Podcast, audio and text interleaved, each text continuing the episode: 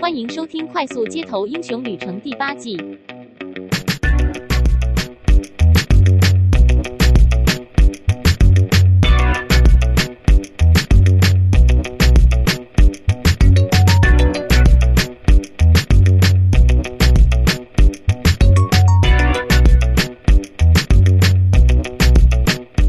欢迎收听《快速街头英雄旅程》，我是伟刚，我是希杰，我是蓝豆丝。那我们今天要来录第八季的第二集。是的，啊，又相隔十天了，十天又过去了。嗯，你们有很期待吗？还好，还蛮期待的哦。还活着就是了。还好了，那我们赶快进入近况这个主题，不拖泥带水。好，那我们刚才有稍微聊一下，说今天的近况分成三个人的近况，分别有三种状态。我的是黑暗，没错。那你们呢？我的是奇妙，我的是凄惨。不是精彩，是凄惨还是精彩？凄惨还是精彩？呃，凄惨的很精彩。哦，好期待、哦！应该是我人生最黑暗的时期了吧？啊，哎、欸，你黑暗重复到，所以你压到我了。呃，我是说，又黑暗又精彩又凄惨。对，我觉得我这辈子没那么惨过。对，嗯，好，那那我的比较弱，那我先说好。好啊。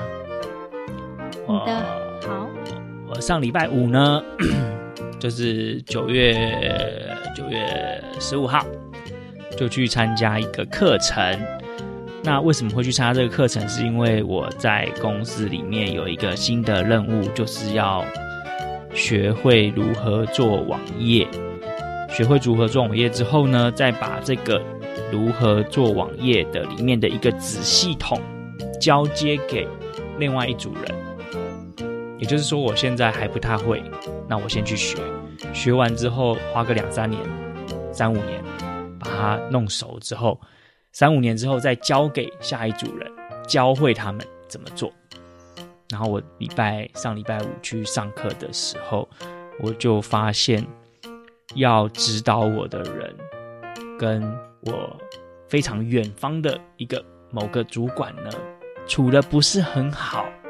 哦哦，有一些有一些冲突矛盾，那再加上要指导我的人，要指导我的人，为什么不去指导未来我要教导的人？你们有没有觉得很奇怪？听不是很懂。就是为什么现在我的老师在教我做这件事情，他不就直接去教五年后的那一群人？那我要教，那你本身用不到吗？我用得到啊。我就是被教导完之后，几年后，大概两三年后就要开始使用这个技能，顺利的话可以使用二十年哦。那为什么教导我的老师不去教导以后我的学生呢？那因为你也要会啊，是不是？先派一个代表，我也要会，先派一个代表出来学。那中间就有利害关系啦。嗯，那是不是我们就只会缴一次学费给那家公司？对，那那个公司想不想赚下一批学费？想，但是他现在在教你变成学员，从变从学员变成老师，那你以后是不是就是他的竞争者？哦，对啊，那他怎么会很认真的教导你呢？呃，很有道理耶。好，我我。我有观察到这个微妙的状态，然后我觉得，当我发现这个微妙的状态之后，我观察每一个跟这件事情有利害关系的人，我觉得他们都面带邪恶的笑容、谈吐跟行为举止，让我变得很郁郁寡欢、不开心。嗯，这就是我的近况，大概就是这样。你没有碰过类似的事情吗？一时想不出来具很具体的，这就是我的近况了，是不是很不精彩？嗯，但是我内心是很那个有点情绪，有点就是还需要时间来缓和，就是要搞懂利害关系，并且在这些利害关系人之中去找到生存之道。那到底有没有教会你吗？他有教啊，但是我认为，我认为他只能扮演那个师傅引进门，修行看个人。我本来以为是九比一，就是师父领进门是九，修行是一，但我现在觉得应该是调整成师父是零点五，自己的修行是九十九点五。呃，整理一下维刚的黑暗境况，就是觉得你发现这世界上有有些人不怎么认真告诉你一些事情的时候，但是你把很认真的把它当一回事的时候，你就会发现自己好像很傻。然后那种心情不太好，就觉得说他根本就把我当傻子耍啊，那种感觉。嗯，对，大概有这样的感觉，这个感觉大概占了八成。对啊，我觉得为什么我这么认真的对待这世界，但是世界上的人事物并没有相对认真的对待我。但是我也有自我检讨，我自我检讨就是。这个世界上就是有技术的人可以大声说话，然后也可以语带保留。对，就是他可以，他可以主导这一切，掌握篮板球，掌握整场比赛。对，可是我就会觉得说，你只是比我早知道。对啊，就是应该说，就是如果以这个世界非常的美好。每个人都很嗯无私，每个人都很博爱，每个人都很愿意奉献。那我就会学到我想要学的东西，我应该要学的东西。他在传道授业解惑的过程之中，也获得了成就感跟快乐，彼此都有成长。那虽然很明确的下一个案子他们没有办法承接，但是会留下。愉快美好的互动回忆，但是可能有些人就会觉得这个美好互动回忆啊，就是没有钱嘛，就是没有利益，何必呢？随便弄一弄就好了。搞不好，搞不好他们搞不下去的时候，还会回头来找我，这就是另外一种思维，另外一种思维。对，所以其实这个这个事件还有很多案外案呢、啊，其实并不是只有那个。对方跟我中间还有我的同仁同事们，我的同仁同事们，他们每个人也都各怀鬼胎，好像在玩那个桌游，桌游一样，擦国沙，擦国沙一样。对对对对对对对对，每个人都有自己的胜利条件跟获胜目标。那我也尊重大家各自有各自的立场，就。每个人都要生存嘛，那我也能谅解。对，也是啊。好，蓝豆丝，蓝豆丝，蓝豆丝，很奇妙。你的很，我的奇妙到很简短。我的奇妙到就是有一个现象，就是如果你你是跟我一样朝九晚五，或是朝八晚晚九 的上班族，你就会有一种体悟，就是啊，好想要放假，就是。请假啦，就是就直接把自己的年假，就是请假之类的。但是有时候你可能就是是一个菜鸟，你可能不是年假没有那么多，一开始公司给你的假没有那么多，或是说你真的就是把假用完了，你没有假放了那种感觉，就是很累，就是又不能休假这样感觉，或是你一直休假，一直休假，休假到主管都觉得说，哎，会不会你干脆就不用来了？太超过，对不对？就是，就是你可能两三天就休一天，想两三天就休一天的话，主管就觉得说，嗯，你这个这个出勤状况好像有问题哦。可是呢，我现在碰到的是，我主管一直要我放假，哎，是不是你假太少啊？为什么？一直是说为什么？No，我假中等中等，我的假是中等，因为我们公司一进去就有十来天假。然后我假是中等，但是我主管就说：“嗯，就差点要把自己名讲出来。”哦，你差点要把自己的名字讲出来了。你的主管就是说蓝某某，就说豆丝啊，你要不要下下礼拜找一天休假？然后讲完之后，我就我就看着他，我说哦好啊。然后我就想说好，就认真在想下礼拜我可以休哪几天，想不出来嘛之类的。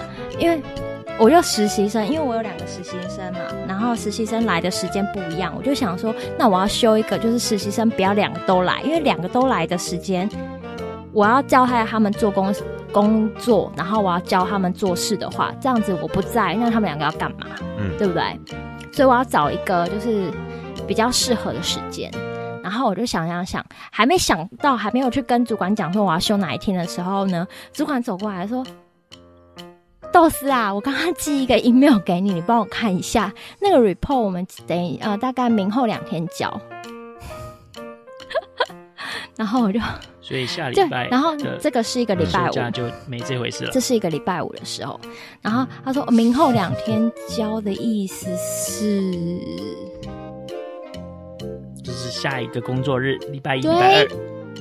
那所以是最多你也只能休三四五其中一天。但是我现在是礼拜五，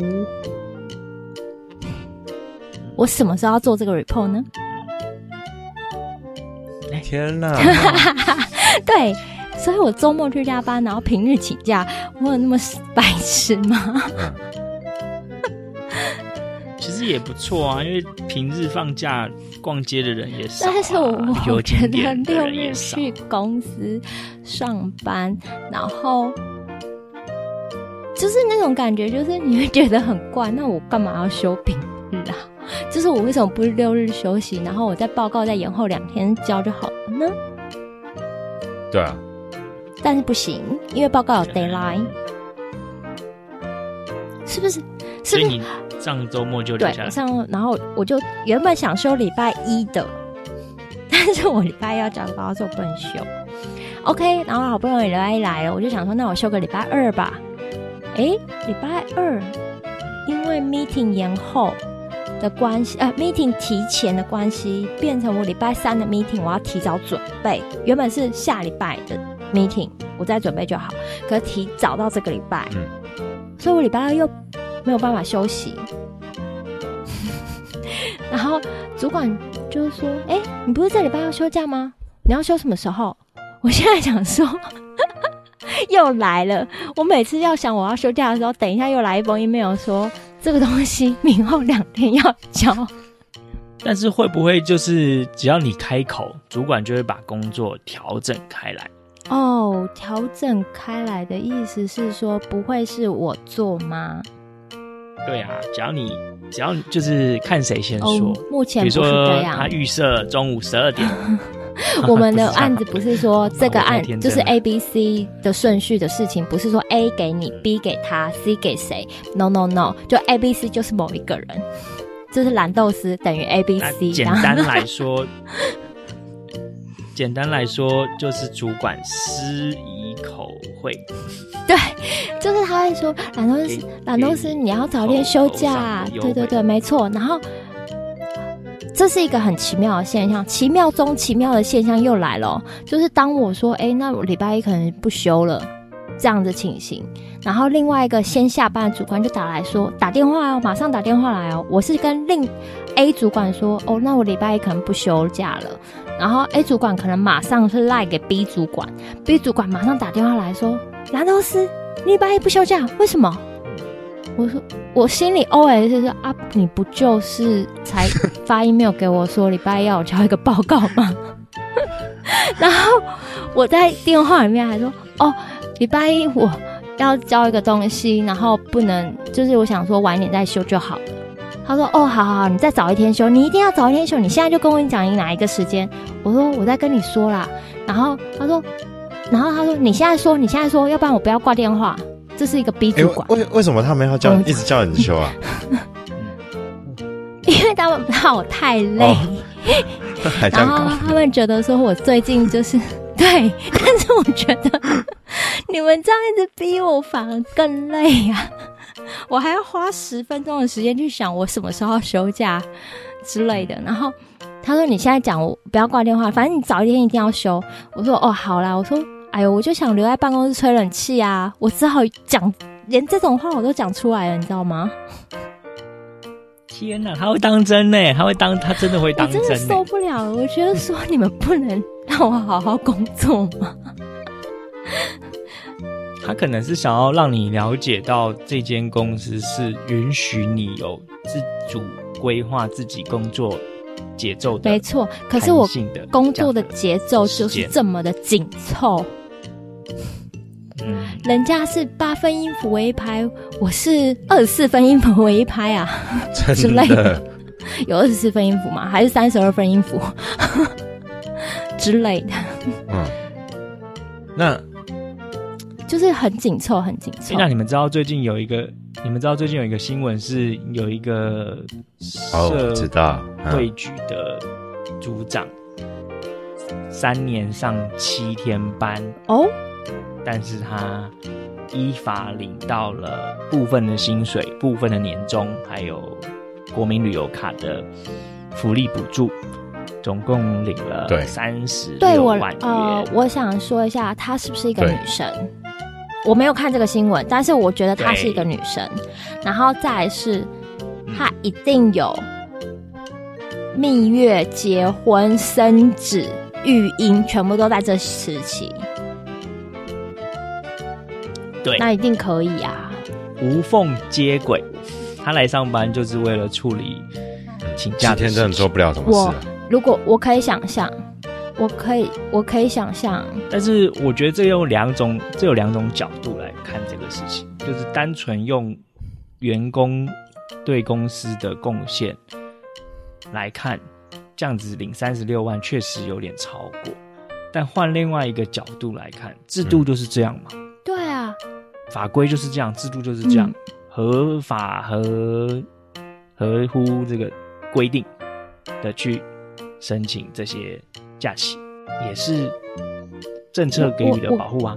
其实也是很很想要放假，但是我就觉得说，我其实如果我真的放一天，我去、嗯、再隔一天去，我的 email 就爆炸了。我可以理解，所以你是有责任感的人。我觉得，哎，我我可以。我最近一种感受就是，责任心这种东西是世界上最没有用的心之一。然后，在世界上最没有用的心，最强的心是什么？你知道吗？最强世界上没有用的心，怎么想？可以猜猜吗？羞耻心。猜一下，猜一下。没错。为什么？因为人不要脸，天下无敌呀！真的哎，好像是哎。你羞耻心要干嘛？你你要羞耻心干嘛？你告诉我。真的不能不能干嘛？可是可是可是你要羞耻心干嘛？我要羞耻心来保有我的尊严呐。再来，我跟你讲，你就提到自尊心是第三无用的。啊天哪！自尊心我倒是觉得，这三个心如果你都没有的话，你就活得超快乐。但是如果如果你有，你没有责任心，然后进而你没有羞耻心，再进一步你没有自尊心，那你跟白痴，我指的是真的白痴哦，就是智能有有点问题的人，他没有办法治理自己的生活，他可能会在大街中做出一些没有羞耻心的事情，但是那不是他的错，因为他的身体状况就是这样。他也没有什么自尊心，每天就乐天乐天的。那没有啊，如果他在他在大街上随地便溺的话，然后他发现大家都用异异样的眼光看他，他没有自尊心吗？所以他就这三个心都没有啊，所以他就很快乐很乐天，然后对你傻笑。好像是。可 是不是等一下，然后这不是重点，我的重点是正常正常人只要没有这三个心就超成功、哦、超快乐。前提是前提是要正常人，对，前就正常没有 disable 的状况的话，OK OK OK，就是其实真的真的很有感触啊啊！这先不聊这三星了啦，但是问题是那个我说奇妙状况就是我主管一直想要我休假，但是我反而会觉得说我休假更累的状况下，其实我宁愿不要休这个假。你让我每天都睡到自然醒，我每天早上请个半天，我都高兴，对不对？至少你还要出现来解决问题。对啊。那那希姐的近况是不是跟上班也有关系？哎，难道是难道是讲完了吗？讲完了，我近况好像太长。哎，结果你后来请礼拜几？啊，没关系，没请啊。不是啊，我是说，是吧？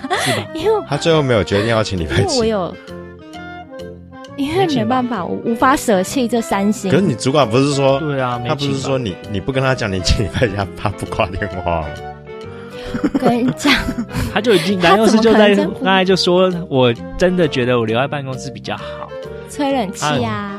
他的主管就说：“好好，那你记得要来吹冷气哦，不要脸的挂断电话。” 我可以想象那种情境。对，谢谢大家自己脑补起来。反正就是最后电话是挂了啦，但是我也没有请假。好，我懂了。好，好，那那我来换我讲，换你了。换我就是，嗯，这这要先从我很小的时候，因为我想讲比较完整嘛，所以我就从我很小的时候开始讲起吧。在我可能还在读小学的时候啊，很小的时候啊，那时候我妈在地在打蜡嘛，那小朋友就是就是整嘛，哦，我就在地上面趴跪在地上，在那边用两只手划划划，那突然。有一有一个位置呢，它摩擦力不够，我手一滑，结果脚没有动，然后反而是我的头呢就这样贴上去，贴到地板上，然后我就撞断了，撞断了我右边的门牙，掉了大概三分之一，我就这样子掉的三分之一的状况下，活到了高中三年级毕业的时候，呃，医生说，哎，这个时候牙齿比较健全了。发展的差不多了，你现在可以做假牙了。所以我高三的时候呢，就去做假牙了。那然后又隔了很多很多年呐，很多很多年了。嗯，这个假牙曾经在我吃披萨的时候呢，它那个牙，它算是牙套吧，它突然脱离了，然后又回去给那个医生再装装回去，然后就这样子又过了好几年。好，直到上上礼拜五啊，我上班那个时候我感冒嘛，所以我在吃那个八仙糖，来那个润喉。才刚上班呢，八点八点上班嘛，那我大概八点五十几分的时候呢，我在吃那个八仙果，用到了我的门牙，就突然叫咔一声，然后我想说，靠，不会吧？心里想了，然后我用舌头去舔一下，天哪，天哪！左边的门牙断掉了，就是他那个时候做假牙是要做一次要做两套，所以把我左边的门牙也也做了牙套，就是把好的磨磨尖，然后装上牙套这样子。然后他现在是连根部一起断了，天哪！你说本来好的磨尖的那个也断了，然后天哪，八点我就立刻回头跟我的组长说。组长，我要跟你报告一个很好笑的事情。他说什么事？我就说我的牙齿断掉了。他说你赶快去看医生，赶快去看医生，因为那个掉一根门牙的样子真的是非常丑。我是觉得我走出办，你还给你组长看吗？你还给你组长看吗？然后我是，天哪，你哎、欸，你达到我这个我这个人没有羞耻心，从很久以前就没有。然后，然后。然后他就，结果那天真的是很鸡巴，你知道吗？我然后我就赶快去回家去，想说先去看旧的医生。哎，我需要消音吗？还是你觉得？哎，为什么要消音？你刚刚讲的脏话。我就赶快、啊。当事人。哦，对啊，反正我就请假回家了。然后我就就太早了，你知道吗？一个是一个医生是他。还没开，他下午两点半才开。但我那天下午三点跟维刚约了要在公司见面，然后因为他帮忙我做一些摄影棚的改进，然后结果呢，另外一间呢、是医生出国去玩了。我天哪，我整个崩溃。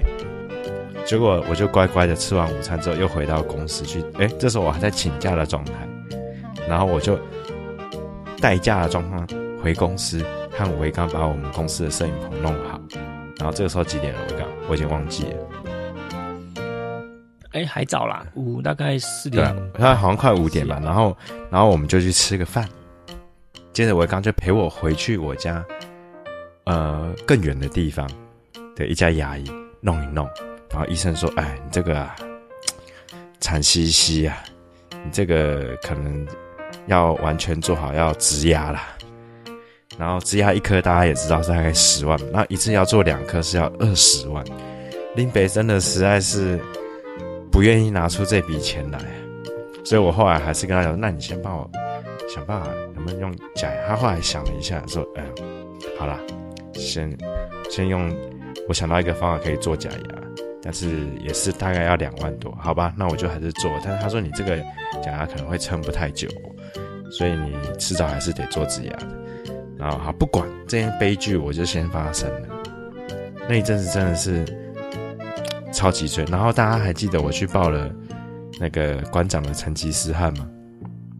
哎，我忘记我们说过嘞，我我在接啊，然后反正那个礼拜六我就带着临时的牙齿去，反正就教练就说，因为领口馆要开了嘛，他就说，哎，那那你们要来做一下那个那个健康检查嘛，类似像这样子的，哎，结果进去啊，天哪，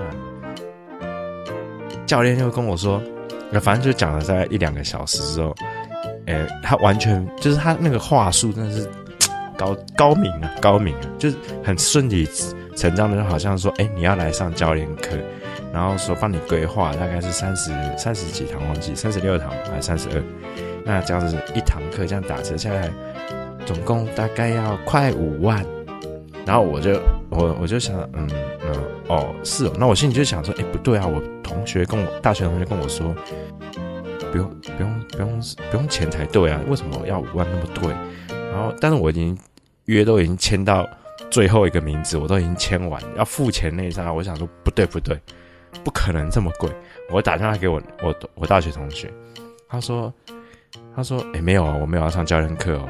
然后因为我同学还没来嘛，他然后我隔两个礼拜之后，我那个同学也要做体检，然后我就陪他来。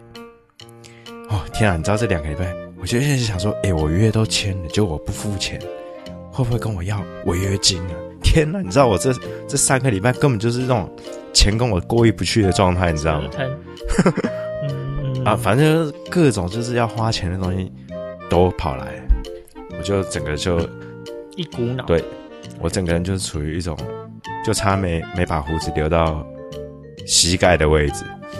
这样的状态，不过好的也是有好的，就是我最近工作上有个采购案，哎，终于顺利的进入了准备进入验收的阶段。我个人是比我想象中的还要顺利，我是觉得还不错啦。这样子，嗯，有有不顺，但是也有顺的部分。虽然不顺的部分还是比较痛，反正就是又感冒，牙齿又掉，然后钱又差点又喷了。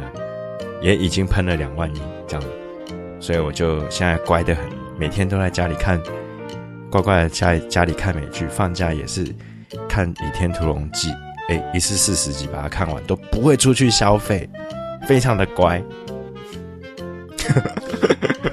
真的哎，不出去就可以避免花钱，对，连便利商店都不去，以前都要喝很多饮料，现在都喝水。好惨哦！天哪，怎么会那么惨啊？就这样。那蓝豆是有想要给希姐一些什么安慰吗？我觉得牙齿这种事情哦，就感觉就好像，你知道吗？其实牙齿大家都很忽略他们，可是都觉得说他们很多，呃、所以不重要。但每一颗每一颗都很重要。对，但是就好像眼睛，眼睛比较外面，是然后只有两个，你就会很小心。然后，嗯、呃，还有什么？哎，蓝肉是你的牙齿是不是超好的？嗯、我印象中你牙齿好像还不错。我牙齿还蛮整齐的，我没有我没有矫正过，但是我牙齿很庆幸的。那我可以好奇问一下，有蛀牙过吗？当然有蛀牙。哎，真的有人没蛀牙？没有蛀牙的人，我觉得是，等一下啦，我觉得是那个。就是牙齿本质的关系，因为有些人牙齿本来就很容易蛀牙，他不管怎么努力，他还是很容易蛀牙，这是跟体质有关。哎、欸，真的，哎、欸，不瞒你说，就是牙齿已经装好了，但是现在都在弄蛀牙。天哪，我最最后一次要到十月二号，好惨啊！天哪。可我觉得蛀牙这种东西真的要靠后天保养，然后你先天的体质很重要，然后再靠后天保养。因为我这个人呢。我跟你讲，我不是胖，我真的是骨架大。我真的是，你很相信天生体质这件事？对，我真的骨头超好的，就好到就是医生说我骨本很好，就是全身的骨头都很好，所以牙齿也很好，就是牙齿很很很健健壮，可以这么说吗？我们我们家我们家的牙齿呢，也跟蓝豆丝一样，是属于超级健康的那样子的人种。嗯，就是那个人种的那个强项弱项不一样，但是我们家的心肺功能就比较弱，比较容易咳嗽、流鼻水。但是牙齿这个部分，像我老爹呢，他就曾经自豪。什么？从高中毕业，牙齿长全之后，三四十年没看过牙医，三四十年，对，三四十年没看过牙医。等一下，那不去看牙医不能算是不不？不是，就是没有没有蛀牙，没有牙痛，洗牙不算，没有蛀牙，没有牙痛到必须主动去看牙医。嗯，那然后我，嗯，即使洗牙，医生也跟他说没事没事这样。难道是你你呢？你呢？我我补充一下，我牙齿很健壮的意思是说我骨头长得很好，长得很整齐，但是它没有。我记得在我小时候换牙之前吧，那时候好容易饿哦，你知道，真的很饿，每天在学校都好饿，真的回到家也好饿，就是好，真的太容易饿了，所以饿到有一天，但是我妈对我来。我妈就说，就是不希望我们吃太多零食，然后小时候也没有什么零食，只有那个旺旺仙贝，呃呃，就是饼干，就有饼干，就饼干。然后你知道吗？就是饿到就是在洗澡之前一定要咬一口，不然你洗澡洗到一半会昏倒。就是很想要把它带进去厕所吃，然后就是就是拿着就是洗要洗澡嘛，不是要带换洗衣物进去，就夹了一包饼干进去。但是以前包装没有到现在那么进步，就是那个切口，嗯，怎么讲，没有没有办法很顺利的撕开包装纸，嗯，有没有？就是没有那个尖尖尖尖锯齿状的切口可以撕开。没错，然后，然后你就咬断了牙齿，因为不是你要沾，你要有水声，因为你不能让人家听到你撕开包装纸的声音。哎，你怎么那么幽默？因为然后你要，你就先开了莲蓬头或是水管，先放水，然后你手就湿掉了。你手湿掉，然后包装纸又很难开，你怎么办？就用牙齿。为了要吃那个饼干，我觉得我损失惨重。哦哦，我的呃，就是换牙之前，好险是换牙之前，就是换牙之前就有一个小角的牙齿断掉，就是牙齿的角角，就是有点断掉。嗯嗯，然后我就觉得啊、哦，天哪！为了吃那包饼干，我的就是漂亮的牙齿就断掉了。是因为咬包装纸而断吗？对啊。所以我刚才讲没错，因为它因为那个包装纸太碰到水又太太韧了，很有韧性，有吗？我有我有在小时候牙齿还没长全的时候 吃很硬的小鱼干，很好吃，然后我就一直吃，然后一直嚼嚼嚼嚼嚼，牙齿就断了，它现在就变成一颗长歪的虎牙。所以看来大家都有这样的经验嘛？嘿嘿嘿，对啊。可是在，在在厕所偷吃饼干不是我们今天要讲的主题哦。哎，但是也可以算是有三层的相关联性啊。有，我我，我想要那个来把我们近况分析做一个收尾。刚才希姐有提到，刚才希姐有提到她牙齿故障的那一天，然后刚好我们就有约嘛，晚上呢我们就一起去吃了他们家附近的牛排。我觉得那家牛排，我给他以那个平价牛排来说，我给他蛮高的分数，八分好了。对，但我本来想说今天可以来聊聊聊牛排这个主题，哎，不过后来想想，可能只有我自己对牛排有兴趣，所以我们后来还是决定了今天的美食主题呢，要来聊聊夜市。夜市，那刚好蓝豆子刚才提到了牙齿呢，也是为了吃美食而导致的伤害。那我的虎牙呢，也是因为吃小鱼干导致的伤害。好，那也算是跟美食有点关系啊，不完全没有关系。所以，我们下一段呢，就来聊聊夜市这个主题。好，好的，没问题吧？你们都准备好了吗？好，好，好，那我们就稍后回来啦。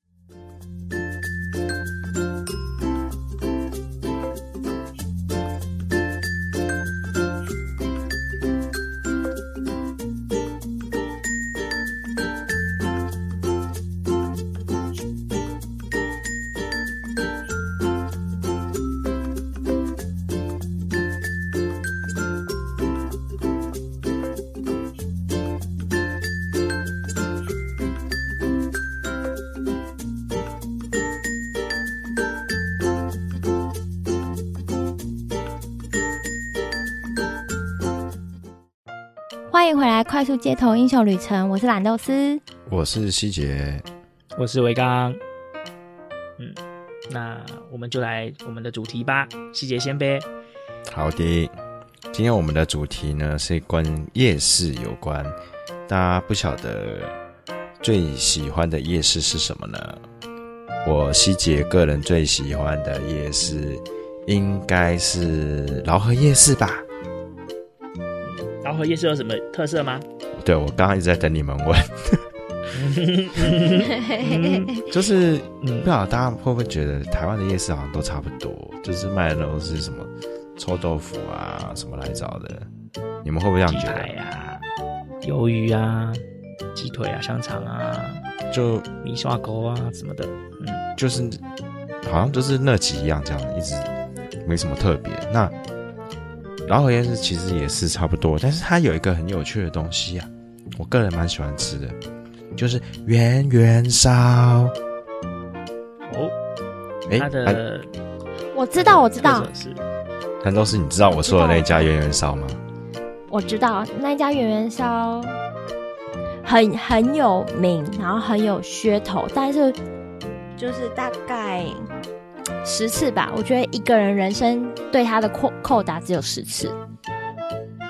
嗯，差不多，因为我也大概吃了五次了，开始有点腻。他一开，他十次是极致。他的师傅一开始是一个日本人，但是有时候去的时候，日本师傅又不在，好奇怪。哎，我 Google 了一下图片，看起来好好吃哦！天哪，没错，你知道我这个人不吃不吃美乃滋的吗？但是他的我会吃，嗯，对，好饿哦，天哪！那 那你的圆圆烧就是你唯一对老河夜市喜欢的，对，要不然我平常是打死我都不会去夜市。那你对夜市有什么样的？为什么打死都不去？就是你对他有什么样的？就是我觉得吃夜市，我还不如去吃一些怎么讲？吃一些更好吃的东西，不一定在夜市里头的，不知道你们认不认同？所以你的分享就这样吗？呃、我的分享结束了，就是这样，因为我对夜市没有。蓝豆丝，蓝豆丝有想要追追什么吗？呃，我觉得啊，我知道为什么西姐讨厌夜市了。第一个，她讨厌人很多的地方吧？哦，对，然后人很多，对，然后挤来挤去的。你刚才在干嘛？刚刚发出什么奇怪的声音？我刚刚打嗝了，不好意思，各位朋友。搞不好是这一集唯一的卖点哦。天哪！我本来已经想要把这一集关掉了。羞耻心哎！对不起，我这人没有羞耻心，能拿来干嘛呢？是不是？是林夕姐帮我们证明了羞耻心是世界上最无用的心之一哦。说到我我延续希姐的夜市不好玩的理论，我分享我大伯的一个经验的一个经验，就是他他也是他迈入中年以后呢，就很喜欢尝遍大江南北的美食，然后也很喜欢朋友推荐他的餐厅，他就每个周末啊，就带亲朋好友就去试试看，所以他对吃呢也慢慢的、慢慢的、慢慢的就越来越讲究了。但是他也是比较不喜欢去夜市的人，我在猜他的理由跟希姐是一样的，就是不喜欢人挤人。那第二个理由可能是他觉得夜市的卫生环境也没有说非常好。有一次呢，他的朋友就跟他推荐宁夏夜市有一个千岁宴，我不知道你们有没有听过？没有哎、一千岁的宁夏夜市猪血汤，千岁宴，千岁宴，这个是一个就是桌餐，它是一个桌餐，一桌可能一个人三百八、五百之类的，确切价钱我不知道。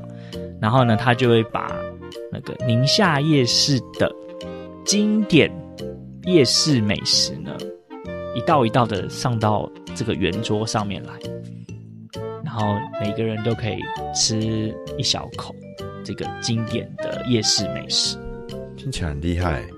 你们有没有觉得很诱人？你们有没有觉得这个千岁宴很厉害？有有点厉害。那就是听到这样子的。朋友，假设朋友跟你这样介绍的话，你会想要去吗？蓝豆丝，你会想要去吗？把一道一道的美食，然后像夜市这样上上来，是这样吗？这只是夜市小吃的美食，一道一道上上来给你。比如说第一道菜，开胃菜是鹅啊煎。那比如说你八个人一桌，然后每个人就可以吃到四分之一块的鹅啊煎。那第二道上来的就是呃猪肝汤，好，第三道上来的是章鱼烧。第四道上菜是什么什么什么的鸡排之类的，就是叫做千岁野臭豆腐，然后都是宁夏夜市的美食特色小吃。嗯，会啊，当然会去吃啊。对，那我觉得很方便哎，很方便，对不对？然后我大伯就去了，他就去吃了，他去吃了，觉得非常失望。什么？非常失望。为什么？失望的点不是说那个东西不好吃。不是说那样子的经营模式不对，那个经营模式应该也没有不对，也没东西也没有不好吃，而是他仅有就他虽然不喜欢去夜市，但是他有去夜市的时候的吃东西，就是他针对某一个特定的产品可以大快朵颐。比如说我吃牛肉面，我可以吃到非常多的牛肉，喝到非常多的牛肉汤。那我可能再吃另外一道、两道之后，我今天就回家了。但是我今天去吃了十道，但是每一道都只能浅尝而止。他觉得非常的不过瘾，嗯，就是有一种很奇怪的感觉，跟他原本预期可以大快朵颐，就只吃到四分之一块的蚵仔煎。他觉得，他觉得。那个量不够，每个人分到的量不够。那个东西现在还有吗？我不确定，到 Google 看看。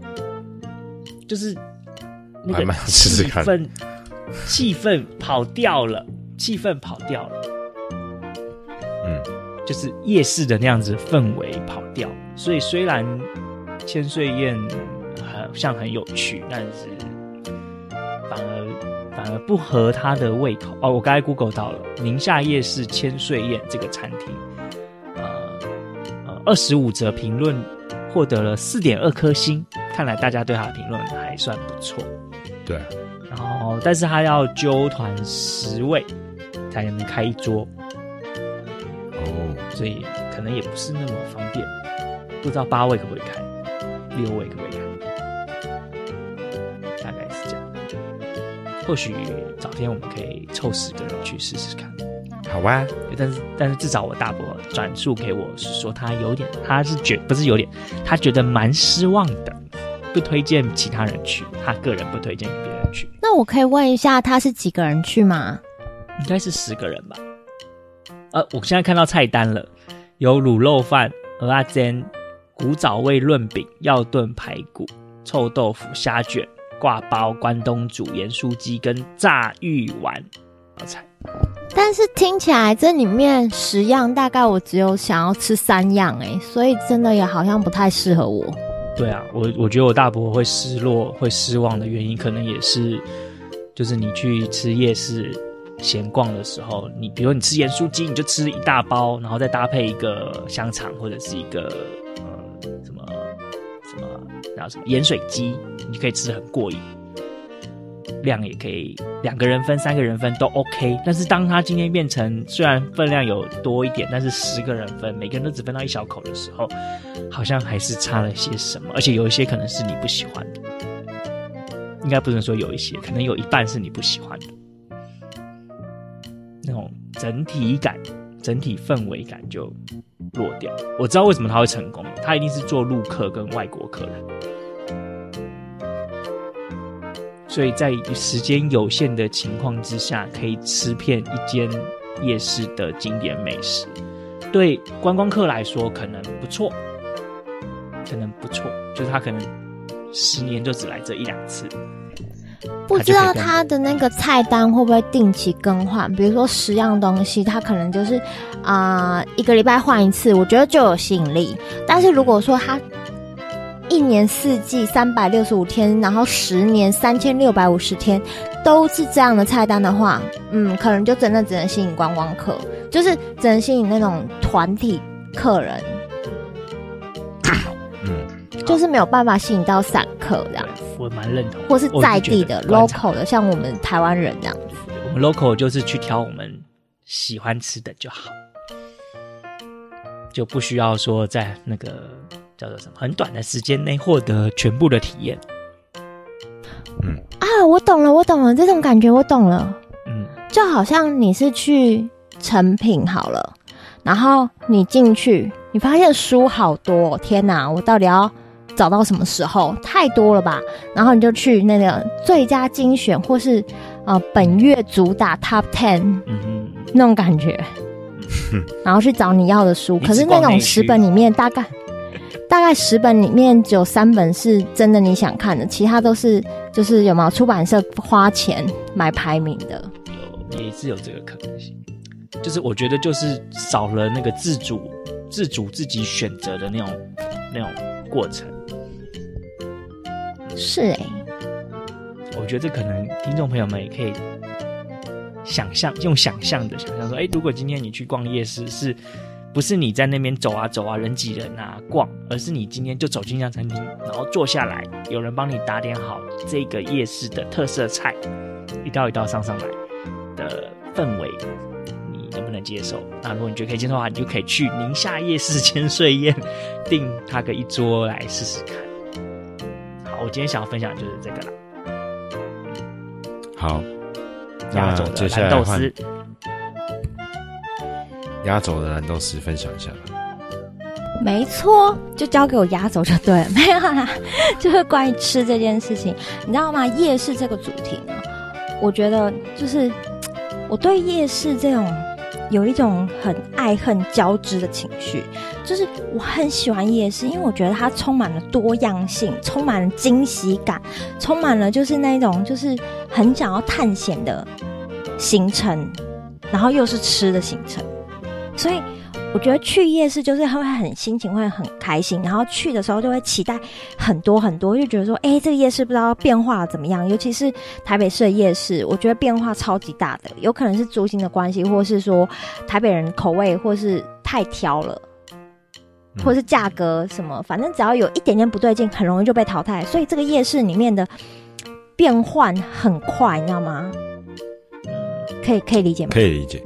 对，所以就很新奇，就很期待要去夜市，但是我又很怕热，所以其实对夜夜市我又是就是很很微妙，真的太微妙。然后，但是久久久久呢，就会觉得说，哎，很想要去逛夜市。再加上我之前听到之前听到一句话，就深植呃，就是印在我脑海里面，我无法忘掉。我只要每次提到夜市，他那一句话就跑出来，那句话就是什么东西啊？就是就是只要夜市那句话，就真的自己会跳出来，就好像那个那个叫什么，就是电触发 LED 灯的那种，对 LED 灯跑马灯那种感觉，就是呢，两百块在夜市就吃超饱。嗯，这句话你们当下听到有什么感觉？没感觉。没感觉。我告诉你，一开始我听到这句话是，怎么可能？怎么可能？我也觉得不。你告诉我，台北市的夜市两百块你吃超饱，随便一个东西一份就要七十块、八十块的东西，你跟我讲两百块吃超饱？应该是说两百块是可以吃饱，但是吃超饱，对我个人来说 是做不到。对，但是两百块是人均消费。人均两百块上下。如果你三个人就有六百块，四个人就有八百块。我好像懂了，就可以吃超饱。大家分着吃，对不对？对，然后可是不是千岁宴的概念哦。我在想，就是我刚才查千岁宴一个人是三百块，三一桌是三千。刚好比两百，可是你那个会吃到饱吗？你那，你那个不会吃到超饱，就是吃不饱啊，所以才让人失望。对啊，对。可是我跟你讲，两两百块夜市会吃超饱，我每一次都想要挑战这一句话，每一次。你的意思说，比如说三个人一起去，然后买东买西，买东买西，或是三个人都有没有吃饱，然后总消费有没有六百？呃，或是我自己去，我没有自己去啊。但是就是说，啊、我每次都想挑战这句话，因为我觉得以台北市夜市的价格，要让我吃到超饱，那我抠脸。但是我每一次都失败了，从来没有一次打破这个传说，没有。可能是因为你每次都选择你爱吃的，而没有去挑战那些新鲜的，来自。那个新创产业的新种的食物，我，真的就是我我我的夜市呢的经历，就是我每次都想说，好，我现在要去啊、呃，比如说宁夏夜市，好，或是饶河夜市，或是通化夜市。好，我今天要去通化夜市，我要想吃什么什么什么和什么什么什么，我一定要每个都吃到，而且一定会超过两百块。那种感觉，但是我去了，然后呢，两样三样，比如说先来个，对，没错，我点了一杯甘蔗汁，我也饱了，奇怪了，然后，然后我点了一份卤味，你小鸟胃吧，少量多餐，没有没有，哎、欸，大家忘记了，我其实不是小鸟胃吗？然后就是甘蔗汁，然后。走一走，然后可能就是什么什么炸鸡排，炸鸡排一份好，最贵最贵炸鸡排一份给你七十块，好不好？甘蔗汁一杯五十，好不好？这样你你知道吗？其实我那时候就想说，哎、欸，一百二了，已经，我都已经花了一百二，怎么可能超饱？可是你真的再吃下去，比如说再一个四十块的什么东西，然后再一个四十块的甜点，你真的就超饱，而且莫名其妙，你真的就饱，没有超过两百。确实是这样，但是这句话并不会，这就这句话并不会浮现在我的脑海里。就是每次去逛夜市，然后有两百块就可以吃超饱，这句话这句话浮出来。我跟你讲，这句话是慢慢的、慢慢的，你会体会到的。慢慢的，它不是一开始就深植你脑袋，但是它是慢慢的。所以我现在已经，比如说我，我现在已经中了吗？士林夜市。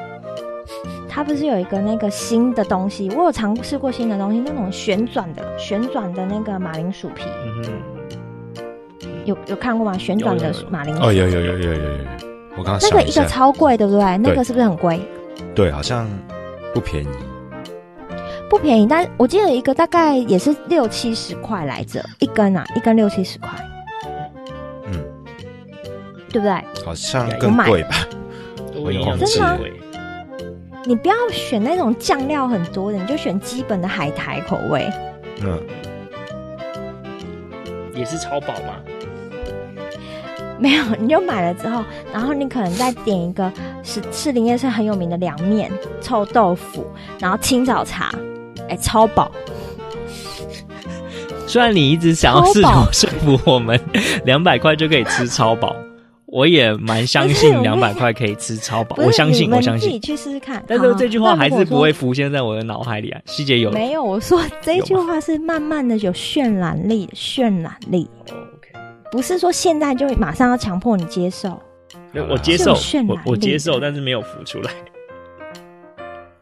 不是这样子的。择日不撞期啊。我们快速街头在周末就去吃夜市吧。三个人就有六百块，对不对？然后再加 B 三就有四，哎，就八百块。四个人就八百块。我们可以，但是呢，在这个周我觉得不行，这个不行，这个周末不行，又要再冷一点，对对对，至少要寒流寒流来的第一个周末。对对对，我们可以在这个周末分别自己去吃夜市，然后把我们吃夜市的餐点照一张相，然后。把它合成一张之后分享在脸书页上面，表示说这样子总共我们各自统计多少钱，总共多少钱，这样吃会不会？没有那种是好，但是是分开分开。嗯，我我觉得可以这样做，但是有一个条件，就是你们不能要为了打破这个传说而硬要吃。哦，硬要吃？没有啊，我因为我我个人是认为这个论点是正确的。这个论点绝对是正确的，就是夜市的消费，夜市的那些摊贩要生存，他好像也要抓他的那个，他要了解他的客户需求，客户的消费的等级落差在哪里，就是那个集聚在哪里。他提供了商品，比如说单份单点一份超过一百六，那可能这个他在这个夜市是无法生存。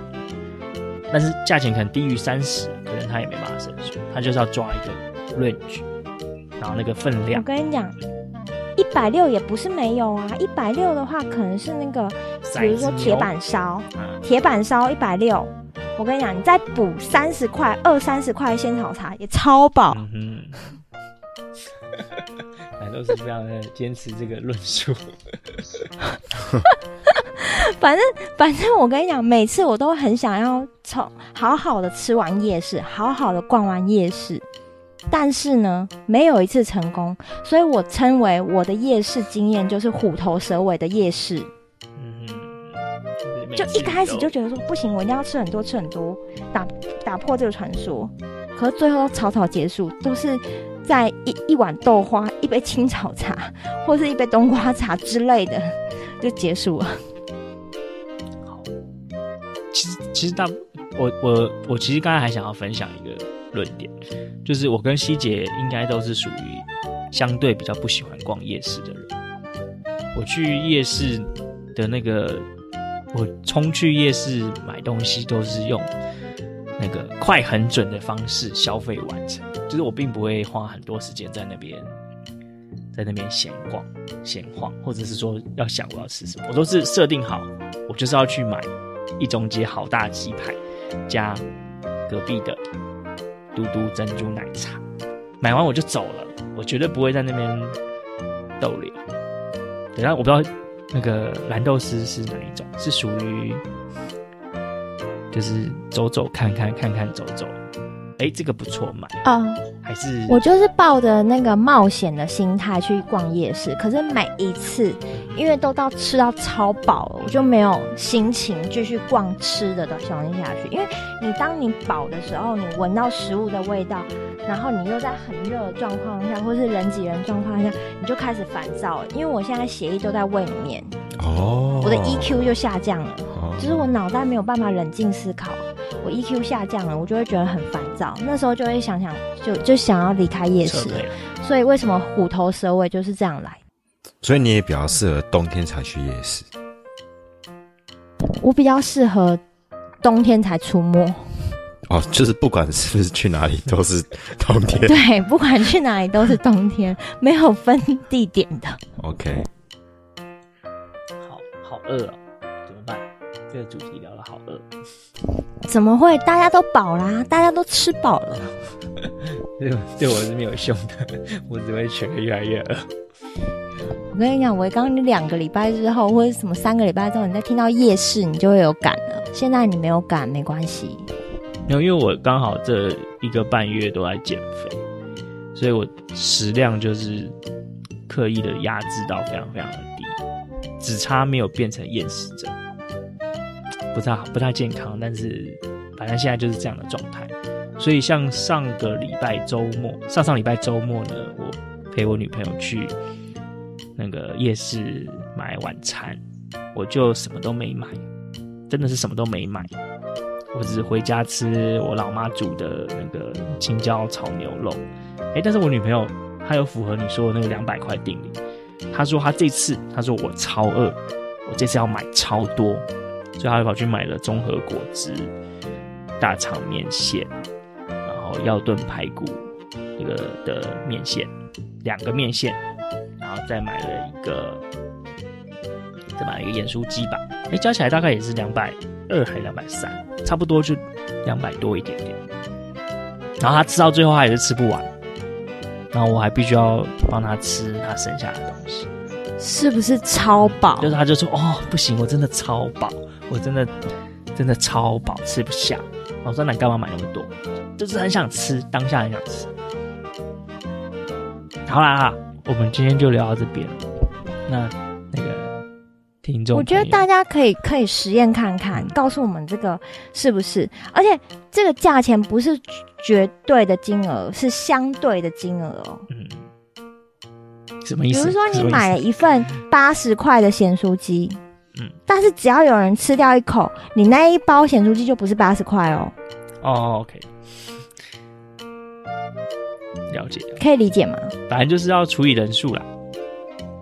除以除以比例，按比例，除以人数又不公平，因为比如说男生女生，他可能吃吃三分之一，一个吃三分之那就是三呃三分之八十是那个女生的，三分之一百六是那个男生的。那那我结语，我结语帮那个千岁宴平反一下，毕竟他在网络上获得四点二的分数，二十几个人投票，应该也不是假的。我刚有认真看一下，它就是还有包含那个夜市文化的那个导览解说员帮你解释夜说夜市文化的一些概念跟想法，就是它是有有有导览解说的那一部分的钱。所以虽然他花了三百块没有吃饱，但是必须要想想他帮你找了很多家的经典美食，他也要成本。他办在室内要开桌开冷气。有冷气，这也要成本；还有导览解说也跟你解释夜市文化，这也要成本。所以，它不全然是蓝豆是说那个两百块就会吃超饱的那个、那个、那个验证族群，算吗？帮他平反一下。细节还有什么要帮我们结语的吗？嗯，没有，反正就是希望有一天我们大家能一起去吃夜市。好啦那就这样子啦，听众朋友们有什么吃夜市的经验谈，也可以再回馈给我们。嗯，那我们今天我补充一下啊，好，可以补充吗？可以，可以。就在刚刚，嗯，我传讯给我主管了。哦，我跟他说，我明天要请假。哦，那还有说什么？哦，在这一刻时间传，就代表他不会再跟我说明天要再交什么东西了吧？好。但是他会不会觉得你很讨厌？是不是？都早前天不说，大前天不说，偏偏要前一天晚上十一点说？因为我又领悟为道理，无耻。羞耻心是什么？哦，责任心是什么？嗯，只要没有三星，你的人生就会像什么什么一样快乐。对啊。蛮好的，是不是？是是，现在讲他们也不会拿，就是我该做的事情，我今天要做的事情做完啦。那如果我说我明天不去的话，就不会被交办事务啦，不是吗？对对对，蛮有道理的。我我也是觉得你是真的应该需要休息一下，是吧？对，那我那我推荐你明天早上去夜市逛逛，你会发现没有任何一家餐有开。我要为蓝豆丝平反一下，大家会觉得，哎、欸，蓝豆丝怎么这么没有责任心？这不是这样子，然后是在前几个礼拜啊，每天呐、啊，我跟你们讲，你们大概十点钟以后才能看到他下班了。就连我们今天录音都是十点半了。对呀、啊。我我告诉你，我昨天十一点十八分才踏进家门。天哪，好惨啊！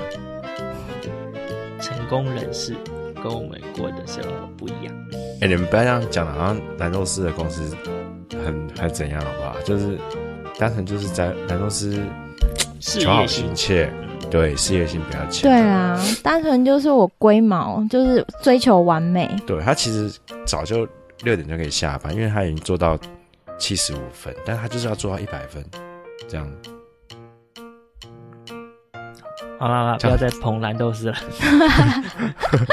不用再讲了，不用再讲了，就愉快结束。好，那我们今天就到这边啦.谢谢大家喽。